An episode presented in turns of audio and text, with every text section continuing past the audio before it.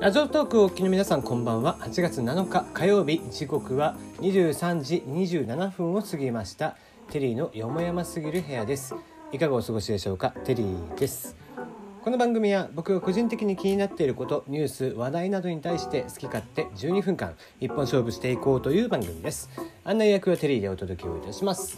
なおこの番組ではお便りや感想を募集しています。ツイッターで質問箱を用意しておりますのでぜひ送ってください。あのミュージックのリクエストふつおたもお待ちしております。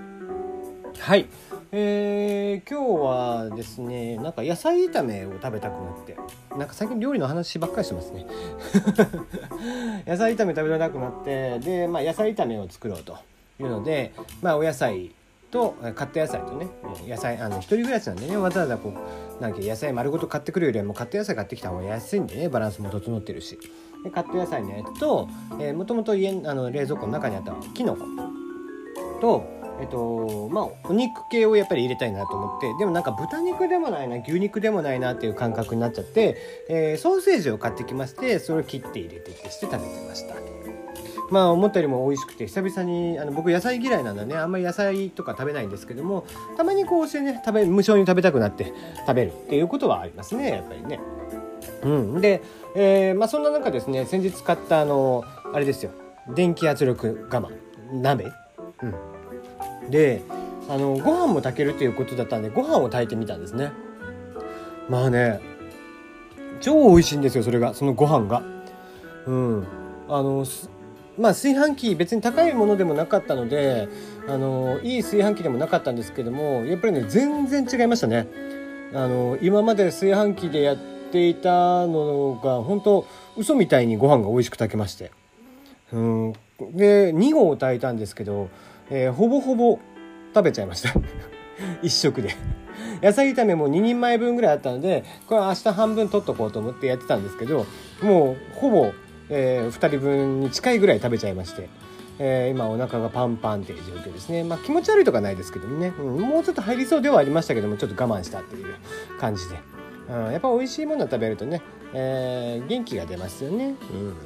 うん、でもほんとねご飯粒が美味しくてびっくりしましたね。あのなんだろう土鍋とかで炊くご飯とかもね当然美味しいのであれですけどもやっぱ炊飯器よりもうん圧力鍋とか土鍋とかやっぱりこうねそういったものでやった方がうまいんですねきっとね。うんえー、まあ、ただねちょっとその、えー、圧力鍋でやるとどうしてもあの若干周りは焦げてしまうっていうのがあって、えーと、おこげとかでも食べれるよとかっていう人じゃないとまあ土鍋も焦げますけどね言うて。うんえーと、そのまあおこげとかも美味しく食べれるよみたいな人はもうバッチリだと思いますで何が驚いたって圧力鍋でねご飯を炊くと5分で炊けるんですよ、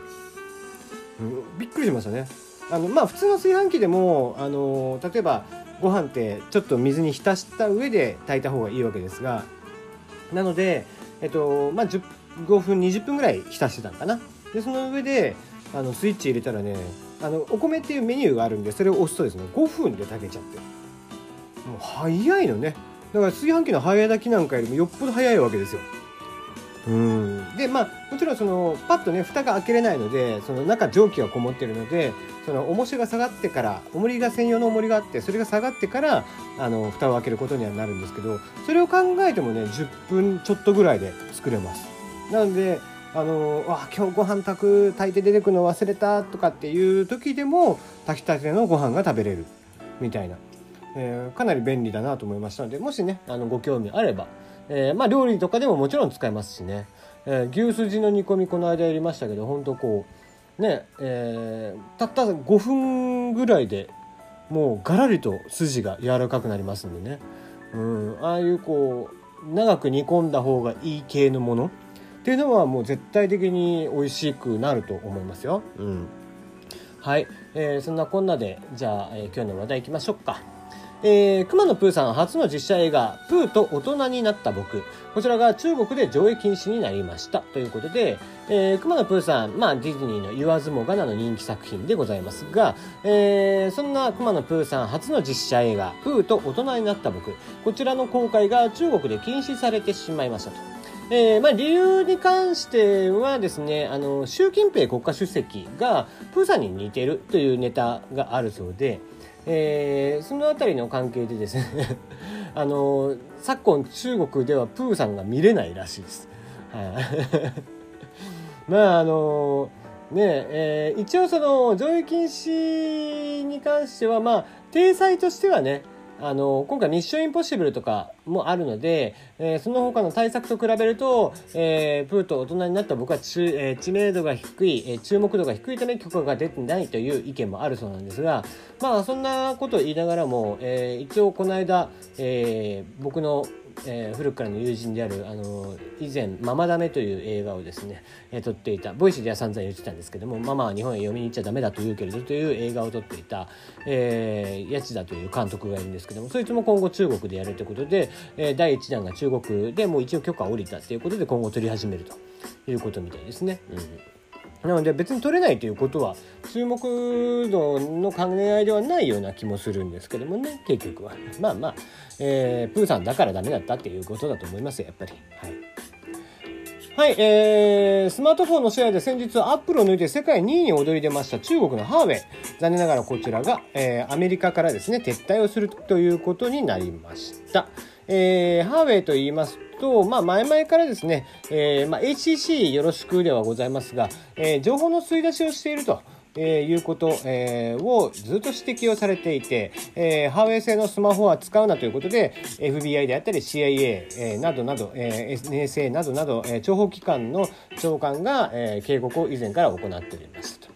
で、えー、それがて、えー、ない限り、えー、きちんと、えー、されない限りは、えー、日本アメリカでは売らせないっていうことを言っていたんですけども、えー、今回もう完全に、えー、ハーウェイ側が撤退をするということを決めたと。いうことでまあハーウェイ自体はねやっぱりアメリカは本当は売りたいでしょうけども。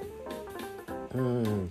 まあ残念ながら、えー、アメリカからは撤退ということで、うん、まあそれを考えるとね各、えー、日本とかでもうん情報の吸い出しなんかっていうのは当たり前のようにハーウェイなんか ACC なんかは僕はやってると思ってるので絶対使わないですけどもね。うん。まあ本当ねそういった時にやっぱりこうアンドロイドっていうのはその辺りもやっぱり自由なんで正直まあ僕なんかのねやつで情報を抜き取られたからって何も怖くはないわけなんですけどもそうは言ってもなんかやっぱり気持ち悪いなっていう気がしますよね。うんはい、次、えー、Android 9正式リリース、愛称は今回は Pi ということで、えー、Google I.O.、えー、2018年にですね、えー、Android P として発表されていましたモバイル OS Android 9、こちらの Pi というコードネームがつきまして、Android 9 Pi が Google が正式に発表をいたしました。すでに Google の、えー、Pixel という専用た、えー、Google の名前で出しているスマホ、こちらの端末には配信が始まっているということで。まああの何ですかね。アンドロイドはね Google 製端末でないとそのとにかくバージョンアップが遅いんですよね、うん、特に日本製のもの、うん、もう半年とかしますからね下手すれば。だから多分今9が発表されたってことは今の Android は8なのかな。でした時にここから半年以上かけて日本製の端末にブラッシュアップをしていくっていう、えーまあ、最適化をしていくっていう流れになると。いうことで挙句その最適化をして、えー、バージョンアップを配布したら配布したで今度はバグが発見されるみたいなことがよくよくありますよね。その点例えばその、えーまあ、Google 製端末であればその日にもちろん受け取れますし、えー、もっと言えば Apple ね iOS であれば、えー、iOS がリリースされましたって言ったらもう全世界の人たちが使えるわけですからその辺りの強さっていうのはやっぱりあるなと。うんやっぱりこう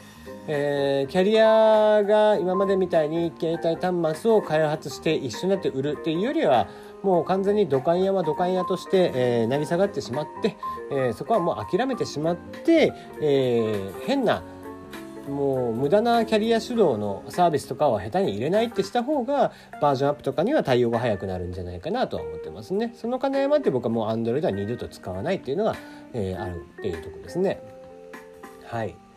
えー、1個ぐらいネタっぽいことを言っておきたいんですけどもう1個いきましょうか。ソフトバンク孫子 AI 分野に私の頭の97%を専念させるということでまあ、えー、いろんなところにね、えー、孫さんといえばあちらこちら例えばスマホあ携帯電話を買いたいって言ったら携帯電話会社を買いとか、えー、いろんなところを、えー、やっていて、えー、ガンホを買ったと思ったら、えー、高値で売っていてみたいなことがあったりとかね、えー、いろんなことがあったわけですけども、えー、今回ですね、えー、そう今日の発表ではそのシンギュラリティっていうのは前々から彼は言っていますけどもその今回今後はもう AI、えー、90何パーセント97%ぐらいはもう AI のことばっかり考えてると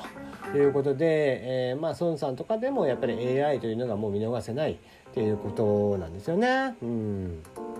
はい、えー、まあまあいいことですね。うんまあこうして、え、お金があるところがどんどんどんどんね引っ張って、えー、ってもらえればいいかなとは思いますけどもね。はい、えー、そうですね1個ぐらいなんかあエンタメ系を全然選んでなかったんですよ、えー、じゃあ行きましょうか。はい、えー、何これすごい平成仮面ライダー20周年記念で空ガから外部第1話から2話が、えー、無料配布ということで、無料配信ということで、えー、9月2日にスタートになりますね。仮面ライダージオ、えー、平成ライダー最後の、えー、仮面ライダーになりますが、えー、こちら平成仮面ライダーシリーズが20作目、えー、というのを記念しまして、第1作である空ガから、えー、仮面ライダーガイムまでの第1話目第2話目が YouTube 特撮、えー、特営特撮、えー、東映特撮 YouTube オフィシャルで、えー、無料配信をされますということで、えー、僕のおすすめはやっぱりディケイドフォーゼ、えー、ダブルうんぐらいかな。まあドライブも面白かったですけどもね。うん。えー、まあそんな感じ、えー、いろいろ仮面ライダーもですね20作も出てくると非常に面白いあと電王ですね、えー、電王ぜひ見てもらえたら非常に面白いんじゃないかな。若かりし頃の佐藤健くんが可愛らしくて。はい、えー、ではではまたお会いいたしましょう。